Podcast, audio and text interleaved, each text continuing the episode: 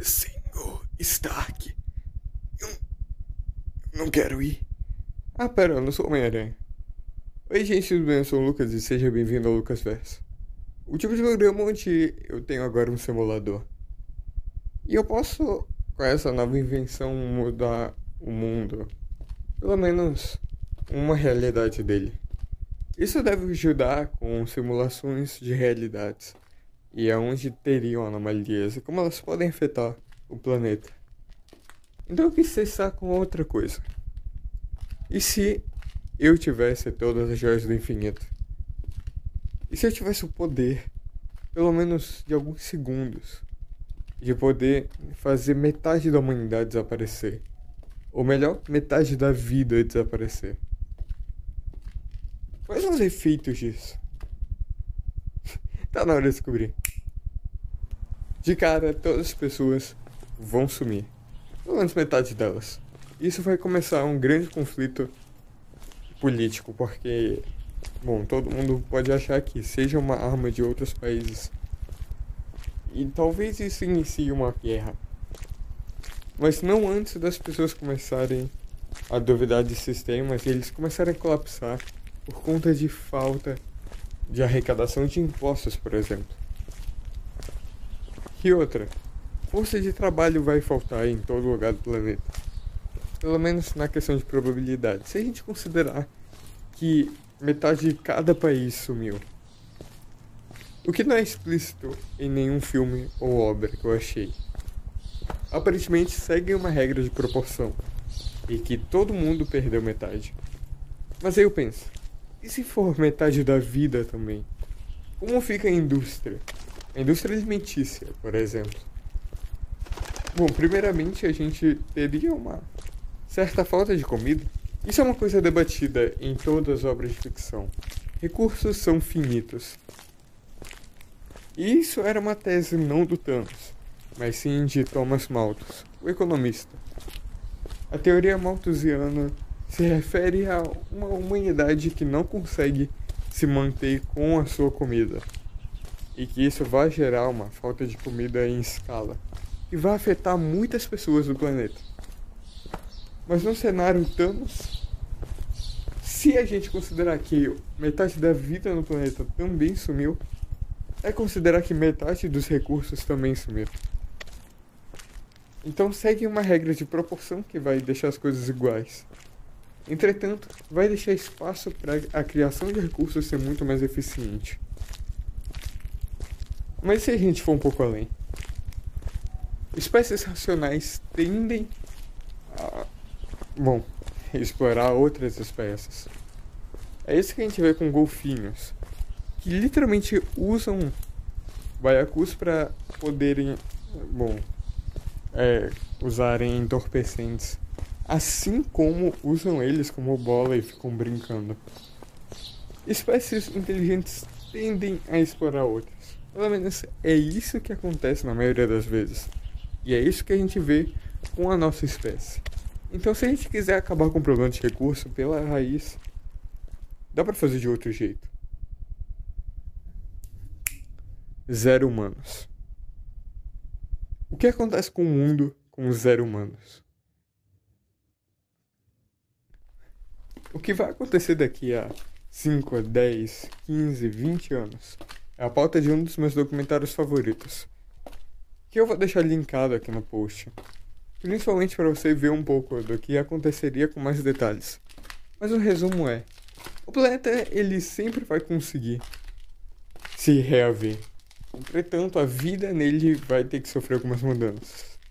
Visto o número de usinas nucleares que a gente tem e a capacidade destrutiva que elas vão ter caso a gente não dê manutenção nelas, pode infectar com radiação muitos animais e plantas, que são comida para vários animais. E todo esse processo continua. Em mais ou menos 200 anos a gente pode ver uma coisa muito legal.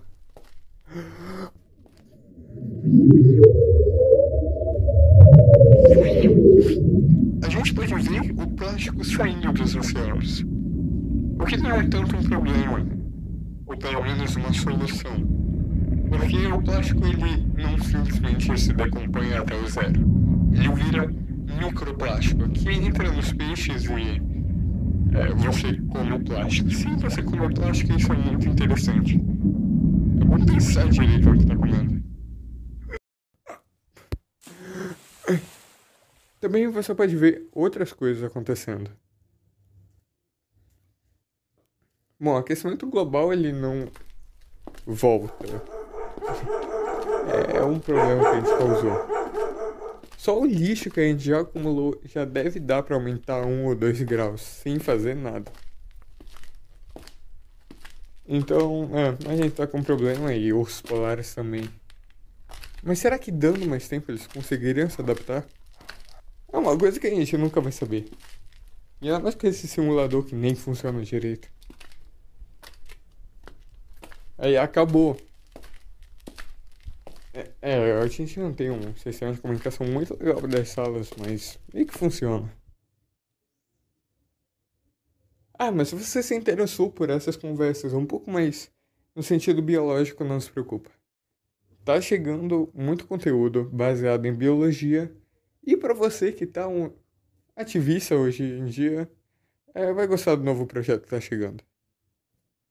É uma coisa que a gente está trabalhando bastante aqui, isso é meio que uma introdução a ele. Então eu espero que tenham gostado. Agora que vocês sabem o que o Lucas é capaz de fazer, de voltar Acha que ele vai acordar tão cedo? Sinceramente, essa é a única opção que a gente tem. E olha que todo mundo foi relutante quando a gente ligou ele no simulador. A gente não sabe muito bem como ele vai reagir a isso. E tudo isso foi experimental, lembra disso. Ninguém sabe ao certo o que isso vai causar nele. Mas eu acho que é a única chance dele acordar. Qualquer ajuda que a gente conseguir é bem-vinda. Ainda mais alguém com potencial assim. Pelo que a gente sabe, ele foi afetado durante a primeira explosão. Então talvez ele tenha alguma anomalia. Eu só espero que seja alguma coisa boa. Qualquer Lucas que a gente achou decente acabou sendo extinto. O bom é que foram clones, na maioria. Então, eles só foram desintegrados. Eu só não queria que isso tivesse chegado nesse nível. Pelo menos a gente tem registro do Lucas normal, ele tá fazendo um bom trabalho. Ainda mais com o locutor do lado dele. Então a gente precisa dar um jeito de ajudar. Pelo que eu sei, as anomalias só estão aumentando de rank. E a equipe de contenção que estava lidando é, foi meio que perdida. Pelo menos a gente já emitiu o sinal. Talvez algum Lucas Lucas Verso consiga ajudar a gente. Mas enquanto isso, a gente tem que ajudar esse. A gente não sabe nem a história dele. Eu sei, mas é o que a gente tem para hoje. Então tá. A gente vai desligar do simulador? Ok. Agora!